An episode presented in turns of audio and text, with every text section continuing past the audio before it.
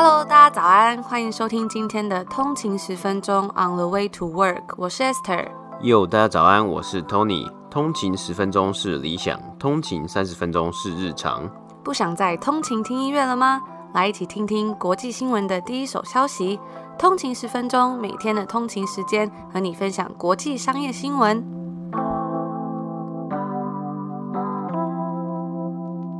家早安，今天是八月九号，星期一，欢迎回来通勤十分钟。大家早安。那昨天是台湾的父亲节嘛，我们也在这边有点 be late 的祝所有的父亲父亲节快乐。嗯，那也算是技术性、策略性啊，因为我们现在在这个北美时间呢，还是八月八号，还算是八八节嘛，对。那不知道大家这个周末过得怎么样呢？有没有好好的休息一下？今天是礼拜一嘛，虽然有一点点 Monday Blue，但我想又是一个全新的开始，也一定会是一个很棒的一周的。那这个礼拜啊，一样是有还蛮多蛮棒的内容要来跟大家分享。今天呢，有一个要来跟大家分享的东西，就是还蛮久没有跟大家分享，要推荐一个电子报的。我最近还蛮喜欢看。那其实我们在蛮久之前有跟大家介绍过一本书，应该是很多人都有看过的，叫做《原子习惯》。那时候 Tony 有介绍过这本书嘛？那因为《原子习惯》它里面中心主轴就是说每天可以进步一 percent 嘛，跟我们的理念其实是还蛮相似的，所以我也挑在今天这个礼拜一的时候来跟大家分享这个东西，也希望呢可以开启一个美好的周一。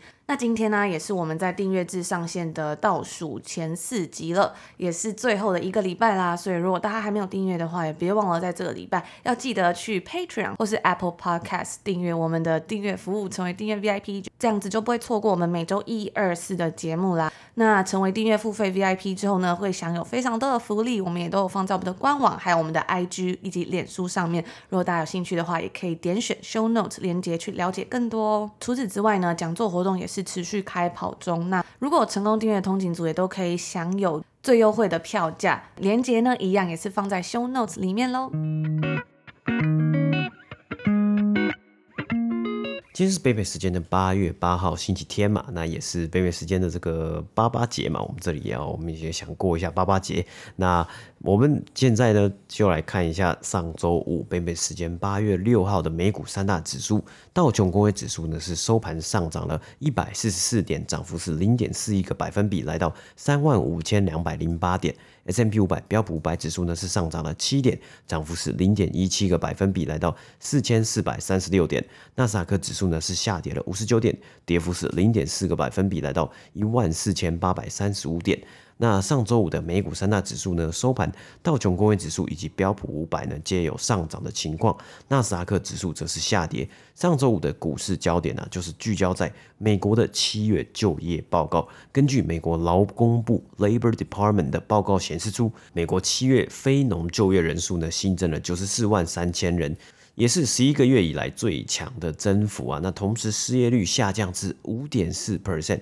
跟六月的失业率。五点九 percent 比起来是有持续下降嘛，也是自从去年三月以来最低的数据啊。那许多投资人和基金经理人呢，皆认为这是一个不错的报告。那并且显示出美国经济在七月啊没有受到变种病毒的太大影响，经济持续在复苏，也带动美股周五啊有大部分是上涨的。那标普五百呢，上周单周上涨了零点九 percent，周五收盘持续来到历史新高。纳斯达克指数呢，虽然周五下跌，但是单周还是缴出一点一 percent 的涨幅。道琼工业指数呢，上周单周上涨零点七八 percent，一样，周五收盘达到历史新高的表现。那我们回到就业报告啊，就业报告中有提到，在七月娱乐以及观光的工作啊，包括这个餐厅等等的，新增了三十八万人，也在反映啊，除了大家回到餐厅内用消费啊，旅游。娱乐也可能会在快速的回归之中啊，不过这个部分呢，也是最有可能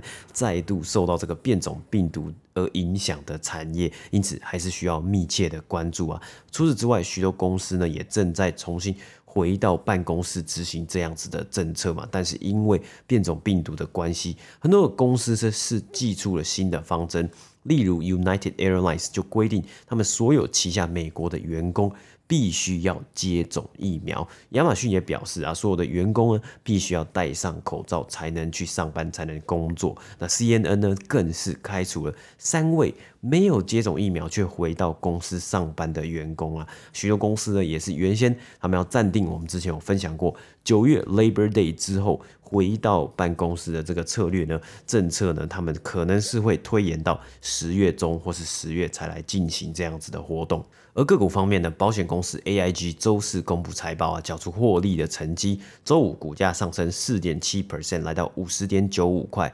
Robinhood 周五呢，股价上升七点九 percent，来到五十五块。不过仍然看得出来啊，Robinhood 的股价它波动还是蛮大的。那旅游公司 Expedia 呢，股价下跌七点九 percent，来到一百四十八块美金。那该公司最新一季的财报是缴出了比预期还要多的亏损成绩啊。变种病毒更是让该公司的未来加上了更多一层的不确定性。虽然 Expedia 的总订单量啊，Gross Booking 啊。比起去年同期有好几倍的成长，营收也是比去年成长更进步了。但是未来还是有很多的挑战呢、健身飞轮新创 Peloton 呢，周五是下跌了六 percent，那收盘是来到一百一十二块美金。那下周呢，一样还是有一些公司要来公布他们最新一季的财报啊，包括周一会有 AMC Entertainment 这间电影院连锁店要来公布他们最新一季的成绩。周二呢，则是这个 Casper。和加密货币交易所 Coinbase 来公布财报。周三呢，有素食连锁店 Wendy's、加拿大鹅 Canada Goose、中国电动车公司 NIO 未来、eBay。周四呢，则是有 Palantir、迪士尼、Airbnb、线上房贷业者 Rocket Companies 等公司要来公布财报。那以上呢，就是今天美股三大指数的播报。那今天当然呢、第一则消息就要来跟大家分享一个我们刚刚提到我最近还蛮喜欢的电子报，就是《原子习惯》的作者 James Clear，他十分受欢迎的周四电子报叫做 Three Two One Thursday。那这是一个免费的电子报，里面呢每篇的篇幅都不会很长，每一篇电子报都是短短的，但我自己觉得啊都是可以回味很久。他每周一次的电子报里面会有 James Clear 他自己的 Three Ideas，也就是三个想法 Two Quotes，两个 James Clear 他欣赏的来自他人的名。名言佳句，以及每周的一个问题，要给大家的一个问题。那通常啊，它里面的一些分享都是带有点批判性啊，有时候会让人有种醍醐灌顶的感觉，就是会让人激发思考的一些问题。我们今天就来稍微跟大家分享一下我上礼拜收到的电子报的内容。我自己是觉得还蛮喜欢的，真的每一次看的时候都会让我有一种思绪更加清晰，我可以好好去思考人生啊，或是生活工作上的一些优先顺序吧，也可以更好的去思考说，诶，什么东西是重要的。要怎么让我们自己的人生或生活更好的一些小建议？那他上礼拜的电子报的主题就是 A quick tip for building habits that last and the connection between art and an open mind。一个快速的小建议，如何建立持久的习惯，以及艺术及开放心态之间的连结。那他第一个分享到的 idea 就是说，要如何建立持久的习惯？首先呢，是要去选择一个固定的时间跟地点去做这件事情。像是以运动来说啊，假设我们知道说，诶，我每天都是下午四点的时候要去。运动这个东西呢，就好过我每天早上起床之后，我去想说，哎，我今天要运动哦，那我要去哪里运动？我几点要去运动？因为已经被决定好的事情啊，会更容易的去达成。你需要做的呢，只是去那个场所开始运动就好了。你只要去 show up，然后你就可以开始了这个习惯。所以这就会让你更容易的去建立一个持久的习惯。那我自己是觉得这还蛮有道理，因为像对我来说呢，我很常花很多时间在那里想说，我到底要怎么做？那我做了之后，我到底要怎么样？所以这就花了很多的时间。然后有时候想想就觉得哦，好累哦，不太想去做。但有时候呢，直接去做一件事情，就会变得真的蛮有效率，然后就不会想很多东西。像是以运动来说，像我们之前有分享到我们的健身房开了嘛，然后有时候就会觉得说啊，最近一直在工作啊，或是比较忙啊，都没有去运动，就一直在心里面想说要去运动，要去运动。但是像因为我们这边的健身房是要定的嘛，就是你要 book 一个时间，那有时候就直接。book 一个时间，然后就直接去，好像真的会比较容易一点。比起，比如说我礼拜一或是一个周末一直在那里想说，我这礼拜到底要运动几天？那我什么时间要去运动？我觉得好像真的比较有效率一点。那第二个 idea 呢，就是要花更多的时间去搜集更好的资讯来源。他说啊，一个充满垃圾食物的身体是很难好好的活动的。那一个充满垃圾思想的脑袋呢，是很难好好去思考的。诶，这个我就非常的认同嘛，因为我们每天在这里跟大家分享很多不同的新闻啊。其实对我自己来说，我觉得一个更好的资讯来源真的是还蛮重要的。尤其现在这个资讯这么多、这么爆炸，再加上社群媒体这么发达，很多时候呢，很多东西我们都是被动去接受。我们都一直看到很多不一样的言论啊，不一样的观点，别人的观点等等的，然后有时候潜移默化就很容易被影响，所以要真的好好的去审视一下自己的资讯来源是哪里。那每天看到这些东西呢，能不能让我们的人生更好，或是带给你更多的动力？我觉得也是一个还蛮重要的东西。再来呢，他第三个分享的 idea 就是说，相同的事物可以被赋予不一样的含义，所以你要去寻找世界是如何鼓励你的证据，你会找到的。那如果你去寻找世界如何带给你负担的证据，你也会找到的。所以重要的是啊，你要去选择一个能够赋予你力量的解释，就是可以 empower 你的。那我觉得这个 idea 也是非常的好啊，因为很多时候啊。我们的想法会左右很多我们人生中的选择。如果你用一个比较乐观的心态，或是你自己比较独立的心态去想很多事情的时候，你会觉得你好像克服得了，或是你做得到。但是如果用一些比较悲观的心态去想很多事情的时候，你就会觉得很多东西它都是负担。那其实。一件事情呢，都会有很多不一样的看法嘛。很多事情的结果都会取决于你是用什么样的角度去看这件事情。所以我觉得这点很重要，就是你要去找到什么东西它可以驱动你，它可以带给你更多的成长。那我觉得这 idea 呢，也就呼应到他刚刚前面讲的第二个那个 idea，就是你要去找到好的资讯，因为这些资讯它都会影响你做的每个决定。你要去找那些可以赋予你力量的东西，那你的人生你就会更加的有掌握。我最近在看一本书啊，有在 IG 上面跟大家分享，就是 The Psychology of Money 嘛。那它里面呢有讲到有一个东西，我觉得还蛮有趣，就是他就说什么东西会让大家觉得幸福，让大家觉得快乐。那它里面就有提到有一个密西根大学的心理学家。就有提出到一个说什么东西能够让人们感到幸福？他在他一九八一年所出版的其中一本书叫做《美国的幸福感》里面就有指出啊，人们往往会比许多心理学家以为的情况更加幸福。可是呢，有一些人呢、他却真的会比其他人更明显感到幸福。不一定要依据收入、地理位置或教育程度来把人分成不同的群体，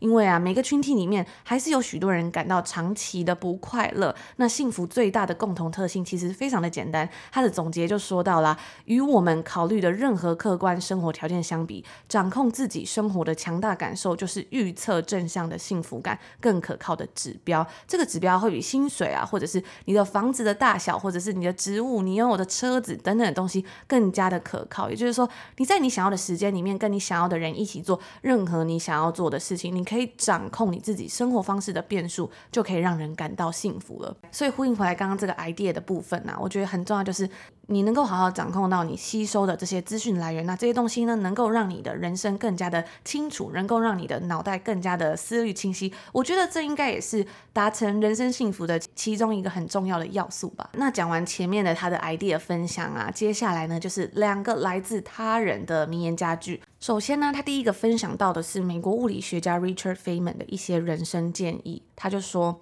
去爱上某项活动，然后就直接去做吧。没有人能搞懂生命到底是什么，但是这也无关紧要。去探索世界，如果你探索得够深入，你会发现几乎所有的事情都是非常有趣的。记得要努力工作，像是你在做你最喜欢的事情时那样的努力。别去想你想要成为什么样的人，而是去想说你想要做什么样的事情。在其他的事情上面保持最低限度就好了，这样社会就不会阻止你去做任何事情。那第二个他分享到的。名言佳句呢，是来自英国的作家 Janet Winterson 在他的书《Woman at Work Volume Two: Interview from the Paris Review》中提到。 关于艺术与开放的心态之间的连接，他就写到说啊，我们大多数人是花了很多时间在过滤我们所看到的，还有听到的一切，想要知道这些东西是否能够符合我们心中所想的。而如果没有的话，我们就会去想说，要怎么把它拒之门外，要怎么样才能够忽视它，怎么做才能够去挑战它。我们的生活总是不断的在受到威胁，但是只要你一个人独自看书、欣赏图片或者是音乐的时候啊，你就可以进入到一个完全不同的空间。而在那里，你将会学会以不同的方式去思考关于你自己的事情。那我觉得这段话也是我非常的认同一段话，因为我觉得有时候生活啊、工作真的非常的忙碌，然后真的会没有很多时间去思考，好好静下心来去思考很多东西。但是我觉得像我自己来说，我在看书的时候啊，往往会觉得诶更加的清晰，然后更加知道自己想要的东西是什么。这对我来说，我觉得也是还蛮重要的。那最后一个是他每周给读者的一个问题，就是 If it fails, where does it fail？如果这件事情失败了，那是在哪里失败的呢？那以上呢，就是他在这个上周四的电子报里面跟大家分享的一些内容。我自己是觉得我还蛮喜欢这个电子报的，每周收到花一点点时间看一下，沉淀一下心情，去思考一下，我觉得真的还蛮不错的。而且它真的篇幅还蛮短，所以其实你要看完真的非常的快。然后它的用字遣词啊也都不会很难，所以也很容易就可以读懂。那除此之外啊，我也会在 show notes 里面放上一个 James Clear 他的演讲，我很喜欢他里面讲到的概念，就是他在原子习惯中所提到的每天。天进步一 percent，我觉得跟我们的频道初衷是非常契合的。真的，每天只要进步一 percent，一点点，可能是花一些时间听通勤十分钟，或者是看一点书啊，或者是再花一点时间去做一些自己真正想要做的事情。一年过后，这个成长呢，真的是可以看见的。那他在这个演讲中啊，他就讲到了说，你到底就是实际上要怎么每天去进步一 percent 嘛？因为其实有时候你说每天进步一点，这东西听起来还蛮蛮不清楚，或是有时候会让人觉得很没有头绪嘛。那在这个演讲一开始，他就讲到说，如果你用数字上来看啊，每天真的都可以进步 one percent 的话，那一年之后再加上复利的效果，比起年初你就能够成长三十七倍。但是呢，如果你每天退步 one percent 的话，那到年底的时候呢，你就会趋近于零的。有趣的是啊，大家总是想要有很快速、很巨大的成功跟进步，但是却没有发现，其实一些小小的决定跟细节，已经在每天改变我们的生活了。那我们在蛮久之前呢，也有跟大家分享过这本《原子习惯》这本书嘛。但是我觉得它真的很适合，就是时不时再复习一下，比如说过几个月啊，再回来看一下，说，哎，你自己有没有做到了，或者是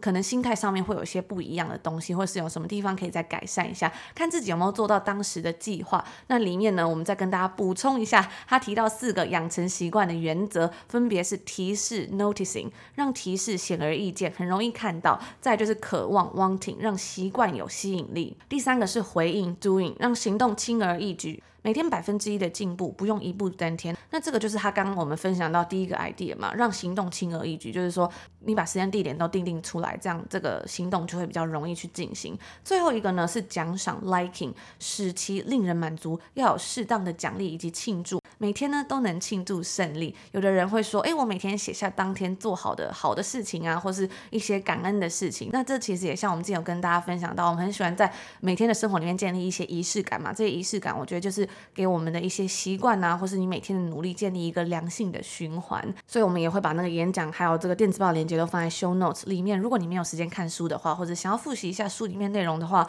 我也很推荐可以稍微来看一下这个影片就好。我觉得还讲得蛮清楚的。嗯，那我们之前呢，我之前在呃分享读完《原子习惯》的那个集数啊，我记得是在一月初的时候，因为刚好呢过了一个新年，就是二零二一年新年嘛。那那时候我们的是分享到啊，新年其实大家都会想到一个新年的新目标嘛。那当然达成目标就是说设定目标是很简单，但要怎么样去达成呢，也是一件有一点点需要一点点呃意志力啊，然后需要一点点努力来达成的。所以那时候我呢，我觉得提到一个养成习惯。包括 James Clear 在这本书，还有在他的电子报，还有在他演讲里面提到的，我觉得有一个东西就是你要去 reverse engineer，就是你要去往回推嘛。等于说，我们那时候举的例子是，我的今年的目标是我希望呃一年读五十二本书。那五十二本书呢，分下来就是等于说，呃，我往回推，我一个礼拜呢可能要读一本书。那我再往回推，哎，我一个礼拜读一本书，那我一天呢要。花多少时间来读这一本书，然后一一个一个拆解，把它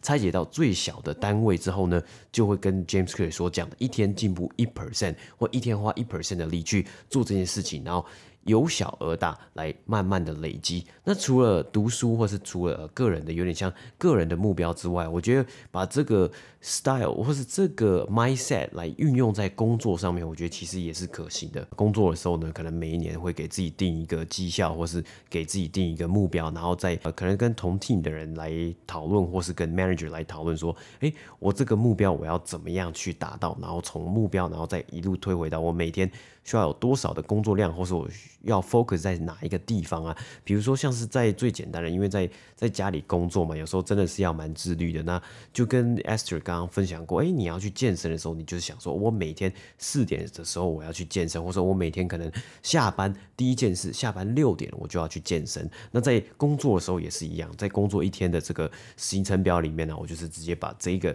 小时来 block 住，我就要这个小时我就要做这一件事情。我要很全心全意的做这件事情，例如可能是回一秒、写 email，然后我才能达到我可能我原本预期要达到的这个目标啊，工作的量之类的。那在这个把这个呃这个小时 block 住之后呢，就比较不会有突然出现说，哎，我突然突然有什么事情要处理，或是突然有个人就塞了一个会议要跟我讨论什么样的事情。这样子的话呢，也可以让自己更加的专注在做好这一件事情上面。那每一天专注的做好每一件事情呢，一年之后呢，就可以来享受这个哎慢慢成长、不断成长以及 compound 这个复利的一个效果。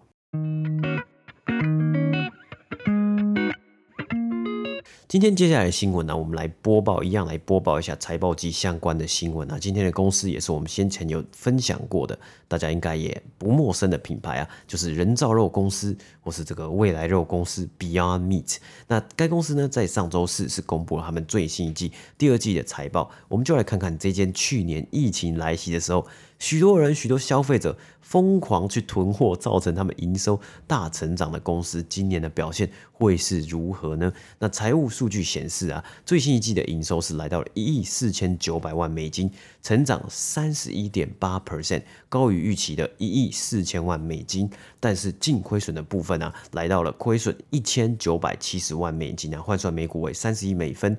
而去年同期的亏损则是只有。一千万美金，每股亏损十六美分呢、啊？分析师原先预估每股亏损为二十四美分，因此这个 bottom line 亏损的部分呢、是没有击败分析师的预期啊。那这一次的亏损呢，主因包括了他们公司持续投注资金在他们的扩展计划之中啊，像是增加人力以及增加行销花费，还有呢比较高的货运价格也有相对的影响。接下来我们来看到他们营收的部分啊，那 Beyond Me 的营收啊，主要就是分跟餐饮业的这个营收嘛，跟餐饮餐厅服务来做订单的营收，而它的英文呢是 Food Services，就是很多的合作对象啊，就包括了各大的素食连锁店。那另外一边的营收呢，就是零售。各大通路啊，量贩通路啊，还有通路的营收，去年的状况啊，就是因为疫情，很多餐厅被迫关门，或是无法营业，或是只能呃外带外送，所以大家在家里煮饭的时间啊，还有次数变多了，他们就开始疯狂的去超市，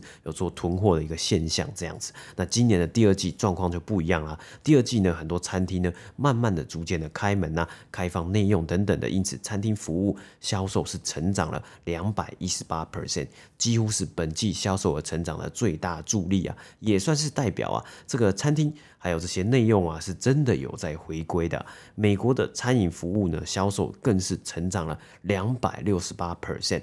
不过相对的，美国的零售 retail 的部分，则是比去年同期直接就来个下降的趋势啊，较去年同期下降了十四点三 percent，也算是未来成长的可能一大挑战之一啊。整体呢，美国市场的营收还是有正的成长，成长四点八 percent。而餐饮服务销售啊，虽然有在成长，但是比亚米也说到啊，这一季呢，看到了美国连锁店 Dunkin' Donuts 它贩卖比亚米的产品的店点呢有在减少啊。那可能的原因是因为该公司在进行菜单的调整和优化。但是啊，也是有可能这样子，因为呃贩卖店点减少嘛，所以这个触及率可能会降低，也会影响到 brme 的销售额。所以在这样的情况之下呢，当然不可能只依赖。同一个合作伙伴，当然要把这个风险分散一下嘛。所以，Beyond Me 呢，近期也是推出了许多的合作。那近期有两个合作呢，还蛮特别的，我们就在这里跟大家分享一下。主要呢是除了仿造汉堡和牛肉之外啊，近年来最近啊，大家很夯的、很喜欢做的一件事情呢，就是去素食店吃鸡肉、吃炸鸡、吃炸鸡汉堡，还有吃鸡肉产品嘛。所以，Beyond Me 宣布啊，首先是在美国。蛮经典的一个中菜快餐店，算是这个快餐店。Panda Express 呢，推出新的联名，那看上的是 Panda Express 非常经典、非常招牌的 Orange Chicken 橙汁鸡啊，所以他们推出了 Biome 版本的。人造鸡肉鸡块，人造鸡块，然后推出 Biome 版本的 Orange Chicken 啊，我们预计会在南加州和纽约大约十三个店点来推出。那我自己啊，其实还蛮好奇，这个 Orange Chicken 这个用 Beyond Meat 这个人造鸡块来制造出来、来做出来的 Orange Chicken 这个餐点呢，会不会好吃啊？那我自己本人呢，我们是没有吃过 Panda Express，但是我觉得在国外好像蛮多中餐店或是快餐店啊，它都会有 Orange Chicken 这一道菜。那我之前去美国的时候，我有吃过 Panda Express，我自己的感想呢是，我觉得它，它比较像是一个西式的中餐店，就是它虽然是便当，但是跟台式便当当然有很大的不一样嘛。然后里面很多菜色呢，感觉也是可能是外国人比较喜欢吃的。所以如果你期待说，哎，我要去 Panda Express 买一个便当的话，可能会有所失望。但如果是以一个说，哎，以西式中餐的这个快餐去想素食的感觉的话，可能就会觉得还还可以啦。所以像我们在这里的话，就是有其实也还还是蛮多这种中式的快餐，就是呃西式的中菜快餐店啊，然后它也有这个 Orange Chicken 嘛，我们有时候也是会点啊，只是没有真的没有那么常吃啊，因为。我们我们都觉得好像没有到很好吃啊，就是普通一般般啊，就是还有更好的选项，或是可以在家煮就好了嘛。只是这一次呢，刚好 Beyond Me 要推出这个东西，就在这里跟大家分享一下。我自己是还蛮好奇的啦，而且我也蛮好奇说，真的会有人去点这道菜吗？那另外一个产品呢，啊，也是跟加拿大息息相关的，就是 Beyond Me 呢，它要与 ANW 的加拿大 ANW Canada 在加拿大的这个。所有的门市呢，合作推出 Beyond Meat Nugget 人造肉鸡块，那预计会在北美时间明天，也就是八月九号，正式的在全部的加拿大门市呢就可以点到这个产品了。那或许如果大家有兴趣的话，我们之后也可以去点点看，来吃吃看，然后再来跟大家分享这个人造肉鸡块它吃起来到底是怎么样子啊。我们之前呢，其实在啊远在第一季的时候呢，我们那时候就试吃这个 bme 的人造肉汉堡，也是 A N W 做的。然后来给大家看，我那时候我记得那时候的感觉好像是它有稍微一点点那个豆子的味道，可是口感呢、还有这个香味，吃起来其实还蛮像汉堡肉的。那这一次啊，也是用这个，他们也是用一个 limited time offer，就是限时限量餐点的一个形式来产品来推出这样子的合作啊。啊，我自己其实还是一样一句话，就是我还蛮。有点存疑啊，就是有点存疑，说这个东西还有跟 Panda Express 合作这个东西有没有机会可以来 capture 到更多的营收，或是有没有机会来打入这样子炸鸡的市场？但是我觉得有时候多尝试、多做一些 trial and error 都是对这些公司都是来是好的，因为你 you never know 哪一个东西会哇大卖，或是哪一个计划会成功，但你可以尽量的去尝试，然后去找到诶。它可能不成功的原因，或是它真的诶卖的还不错，那来找到它卖的还不错的原因嘛。像它与 Panda Express 就不是全国店点都要来推出，而是在南加州以及纽约。那他可能会想说，诶，如果我在南加州啊，或是我在纽约特别的地方卖的不错，那我可以再扩张到其他的地方，再去做测试，再去做调整。那除了美国市场之外啊，国际市场啊也算是本季一个成长的焦点啊，更是未来 Beyond Meat 想要想方设法要来突破的地方啊，不仅仅是零售。和餐饮销售啊，这两个业务区块都有超过一百 percent 的成长啊，整体国际市场销售额是较去年同期直接成长了一百八十七 percent。虽然美国市场的营收还是占整体营收的三分之二，不过国际市场的三分之一，我觉得也算是持续在扩大这个占整体销售额的占比啊。那主要呢，本季。在欧洲呢，他们是首度推出了 Beyond Meatball 的这个产品，就是呃人造肉球肉丸呐、那除此之外呢，在中国的市场呢，也算是 Beyond Meat 的一大潜力，还有他们的焦点之一。在中国，肯德基呢更是合作推出了人造劲辣牛肉卷呐、那横跨了二十八个城市，两千六百间以上的门市。除此之外呢，他们更是在京东的网站上面呢推出了全新的电商平台啊，希望能够增加更多销售机会，还有更多的曝光。和触及。那本季的电话会议呢，也是 Beyond Meat 新任 CFO 财务长 Phil Hardin 的第一次财报分享。那他先前呢，在亚马逊曾经任职超过十五年的经验啊，因此这一次带着这个有点电商的背景加入 Beyond Meat，或许有机会将亚马逊的一些零售和电商的这个销售经验。运用在这个人造肉领先品牌之上啊，进到第三季啊，Beyond Meat 更预估营收大约是落在一亿两千万到一亿四千万之间，大概是比去年同期成长二十七 percent 到四十八 percent 左右，但是还是比华尔街预期的一亿五千三百万还要低啊。那这个数字呢，一亿五千三百万的数字，年增率大约是在六十三 percent 啊。那为什么有比较相对来低的预估呢？因为主要包括餐厅可能会因为变种病毒的原因而降低订单数量，因此营收成长趋缓。另一个小原因呢是 CFO 提到啊，第二季今年第二季截止是在今年的七月三号的三个月，那七月四号是美国的国庆日嘛，所以先前都会有一个连假。那连假呢，大家会烤肉，会买很多东西，买很多东西吃嘛。所以国庆日的这些国庆连假的这些销售额呢，已经记在第二季上面了。那到第三季呢，也多少会有影响一点点啊。那除此之外，其实也看到在电话会议上面的讨论啊。这个他们的 CEO 呢是觉得啊，目前来说对这个销售啊，还有对这些订单，这些餐厅或是零售的订单呢，可能都会来的相对保守一点点啊。那还有一个问题就是劳工短缺的问题啊，居然也让 Beyond 也遇到了一些延迟的状况啊，因为他们跟合作的餐厅，有的餐厅没有劳工，或是找不到更多的人就，呃比较难推动，或是要延期他们新餐厅新店点的发布嘛，需新店点的开门。时间，那 Beyond Meat 是有讲到，在电话会议里面讨论到，他们说至少有一个产品有延期到明年初才会要来推出啊。那 Beyond Meat 在周五的时候呢，那 Beyond Meat 在上周五呢，股价收盘是上涨了一点六九 percent，来到一百二十三点八八块美金。今年至今呢，股价是稍微下跌零点九 percent。那以上就是今天 Beyond Meat 财报的分享。那以上呢，就是我们今天在星期一要跟大家所分享的东西。嗯，那最后呢，一样跟大家稍微闲聊一下，就是我们这个周末呢，礼拜六晚上北美时间礼拜六晚上啊，我们就去看的多伦多蓝鸟队这个呃 MLB 职棒大联盟的这个球赛嘛。我觉得真的是蛮蛮开心的，因为之前有跟大家分享过嘛，多伦多蓝鸟队呢，在就是在外面在算在美国漂泊了。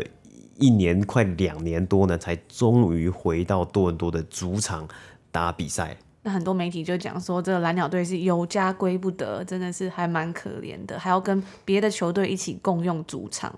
嗯，对啊，有时候这个感觉虽然哎，好像是觉得哎，这样你说打棒球也是这样打啊，只是呃这种奔波啊，这种在外没有办法可以得到这种呃最当地的当地城市。主场球迷的支持呢，可能我觉得好像还是会有有有一点点影响啊，因为我觉得，呃，在这里啊，就是大家真的是还蛮团结，大家真的是还蛮期待，就是诶、欸、来帮这个主场球队加油，大家很喜欢，然后会支持啊，会写这个看板啊，会穿球衣啊，会真的买票进场。我觉得看到还蛮多球迷，感觉都是很始终的球迷这样子。我就看到坐门附近有一个像是阿北的这个人，然后他一个人去看哦，然后他喝了好多瓶啤酒，看得好开心。然后就跟旁边另外一个阿贝聊得很开心，然后前面呢也有一个阿贝，就 是他们都是自己来看，感觉真的是那种死忠球迷，然后就感觉非常开心。而且我们就是昨天去的时候，然后就是坐捷运去的嘛，哇，一出站就看到很多就穿那个球衣啊，或是戴这个帽子的人，就会觉得哦，好像有一种真的还蛮激动的心情，大家一起去做同一件事啊，帮这些球员加油啊。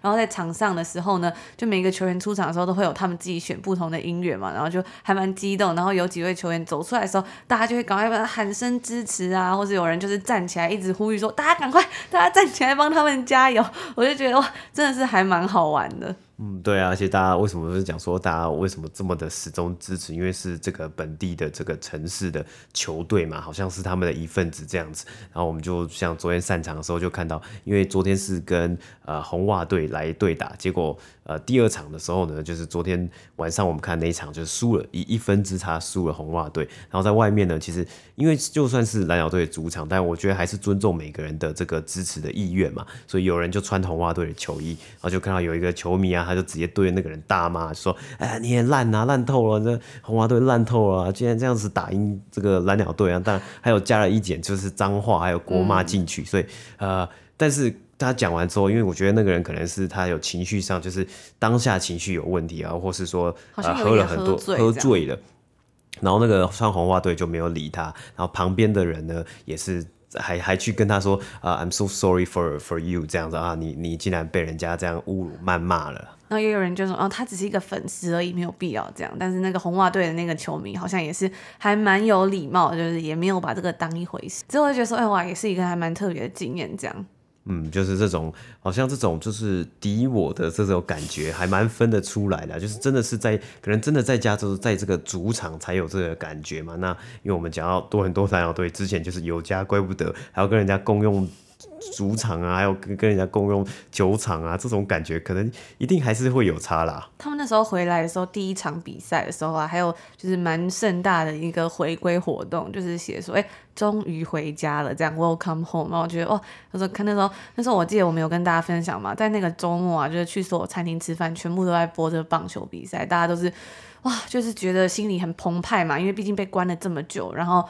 当地这个 Toronto 的代表蓝鸟队呢又有家归不得，终于可以回来，棒球的球场终于也开了嘛。之前在别人家的主场，虽然是共用主场，但是都没有自己的球迷去支持，哇，那个感觉应该心里真的是还蛮失落的。嗯，对啊，那我觉得就是呃。可以可以进场去体验一下那个气氛，也真的是很棒。那其实，在多伦多这边也蛮好玩，因为有很多不同的球队嘛，像是这个蓝鸟队，还有暴龙队，然后像在加拿大这边还有曲棍球嘛，Hockey。对，就是这个在加拿大呃多伦多这边呢，他的曲棍球队叫 Maple Leafs，就是枫叶，算是加拿大枫多伦多枫叶队啊。那我之前呃之后呢也会是很蛮期待，就是冬天的时候可以来看这个多伦多的 Maple Leafs，呃 Toronto Maple Leafs 的 Hockey Game 冰上曲棍球比赛以及。暴龙队 NBA 的篮球比赛，那个感觉呢，一定又很更不一样了嘛。像是呃，在这里暴龙队呢，因为呃前几年有得总冠军嘛，然后那时候好像票价就水涨船高。虽然上一季的表现没有到那么好啦，只是还是应该感觉感受一定会不太一样啊。特别是像是暴龙队的这个比赛啊，NBA 暴龙队的比赛，呃，听说这个 加拿大饶舌歌手 Drake 就应该是好像是每一场都会去参加，或者他好像。都有他自己在场边，他有一个特定的位置，因为在呃这个职业赛事里面啊，北美的职业赛事里面是可以买季票的嘛，所以你可以一次呢一整季的票你就直接买下来，然后你就那个位置就都会是给你的。啊，像暴龙队那时候之前打拿冠军之后呢，他那个季票啊还要有一个 wait list，你要排队排季票，然后等到前面的人如果不要了，再换你去递补去买那个位置这样子。然后那机票的价格啊，也真的是要价不菲。不过 Drake 真的是也是赚了很多钱的加拿大知名饶舌歌手嘛，他这边也是非常受欢迎。他还有他自己的一个服装品牌，非常有生意头脑。他的 OVO 有时候在路上真的看到好多年轻人啊，或是小朋友，他们都很喜欢去买这个品牌，想要就是有一种很潮流的感觉吧。嗯，对啊。那我自己是觉得还还蛮还蛮特别，就是。哎，我我我觉得哦，虽然他是有开这个品牌，有之前也有听过，然后他在温哥华其实也有店，但是。我发现，在多伦多真的还蛮多人会穿的。我以以前以为说，我一直以为说，哦，他可能最近可能没什么人会去逛啦，因为有时候店已经没什么人，然后也没什么会去买。结果在路上，哎，才蛮蛮常看到有人穿的，大家好像穿的也都是蛮骄傲，就哇，这个 Drake 的衣服这样子，或者有有的有的设计也是还不错啊。但他真的是还蛮有一个生意头脑，像他的 OVO 也是跟很多品牌有联名过，像是跟这个加拿大的呃羽绒服品牌 Canada Goose 有做这个。直接做这种羽绒外套、大外套的联名啊，或是对他自己呢，也有跟 Nike 合作出一些呃 Nike 的一些产品，然后他也有放在 OVO 的店里面卖这样子。然后他那个标志就是一只猫头鹰，就是还蛮简单，一只猫头鹰。不过我之前去逛的时候就发现，哎，他的衣服啊，还有他的里面所有东西，几乎都是 Made in Canada，就加拿大制，就跟加拿大一，就跟加拿大鹅一样嘛。所以我就觉得说，哎，这个 Drake 感觉真的是也还蛮有生意头，蛮有自己的一套的。而且他总是往往呢，在这边三不五时就可以看到他的新闻，像是 他前阵子就就跟一个球员的妈妈谈恋爱，然后就被发现包了一个球场在那边吃晚餐。反正我觉得他真的是。还蛮还蛮有生意头脑的一个艺人啦，还有是蛮有流量的艺人的。嗯、他那时候就是